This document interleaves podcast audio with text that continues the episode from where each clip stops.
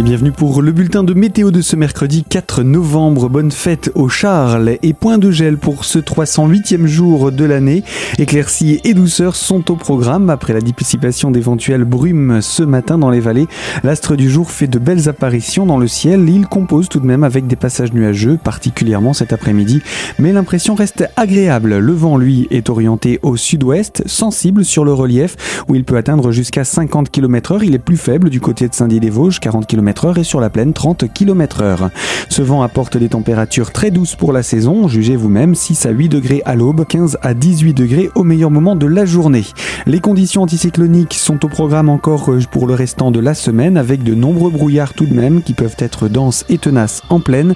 Ils limitent de ce fait la hausse du mercure. Sur le relief par contre, l'astre du jour s'impose plus facilement avec une grande douceur. Toute l'information météo est à retrouver sur notre site radiocristal.org.